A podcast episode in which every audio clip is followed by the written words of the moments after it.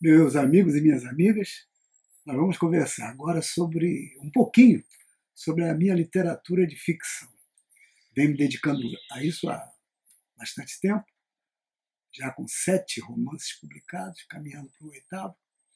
E uma literatura toda ambientada no Rio de Janeiro e arredores. Esse livro que eu vou ler agora, ou agora serve o coração, ambientação numa cidade fictícia, na periferia do Rio de Janeiro, chamada Marangatu. Capítulo 12 Tabernáculos.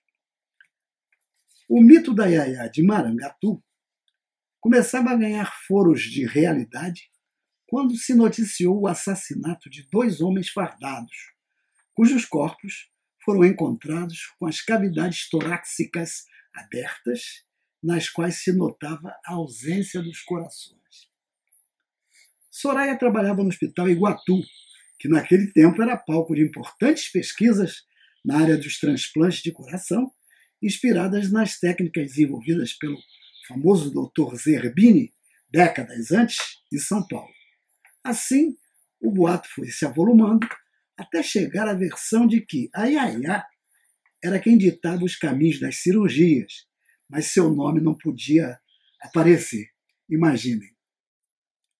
Enquanto isso, o juiz da vara criminal da comarca decretava a prisão preventiva dos cinco acusados da morte de Paulo Índio, irmão de Soraya, cujo corpo sumiu diluído em uma forte solução de ácido muriático, como todo mundo garantia, inclusive Tomazinho, o vizinho apaixonado, que agora era crente.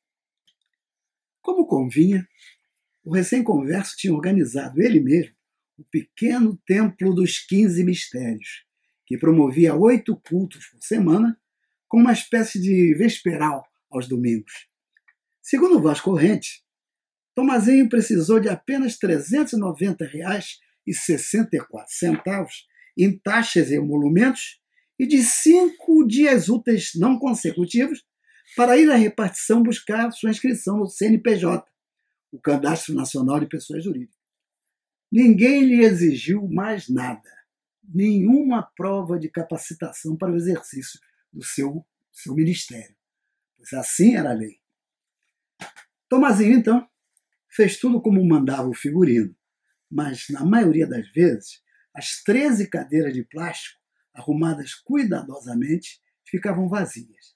Às vezes vem um, às vezes vem dois, dizia ele.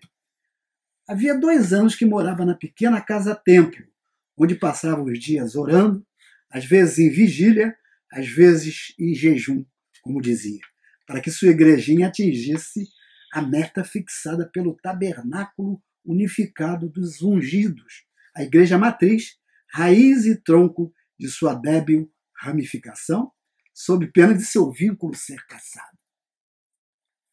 Enquanto isso, assumia o comando da PM o coronel Benedito de Oliveira, oficial culto e defensor dos direitos humanos.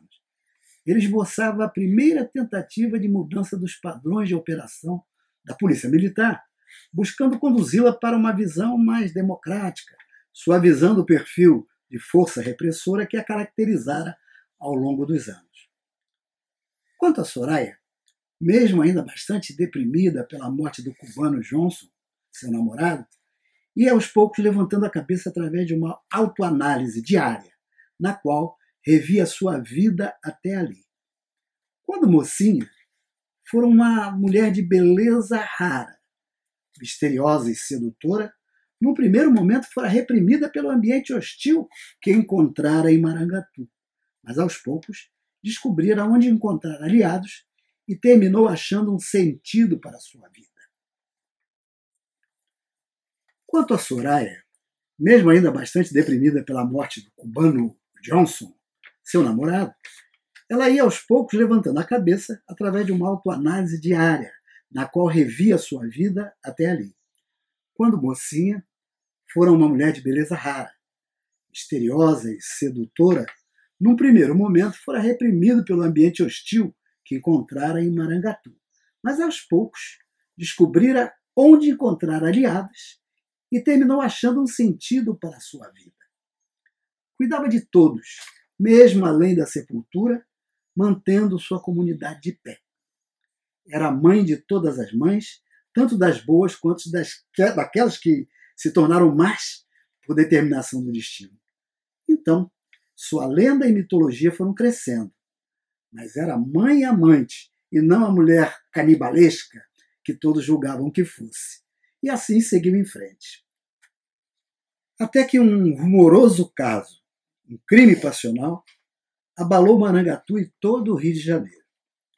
A mulher com quem o político Patrício Albuquerque era casado, por mais de 50 anos, descobrindo uma ligação extraconjugal do marido, matou-o enquanto dormia.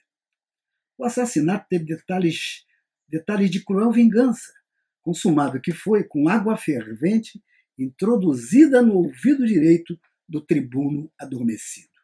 E o detalhe intrigante, e ainda mais escabroso, foi o sumiço do coração do polêmico homem público durante a necrópsia no Instituto Médico Legal.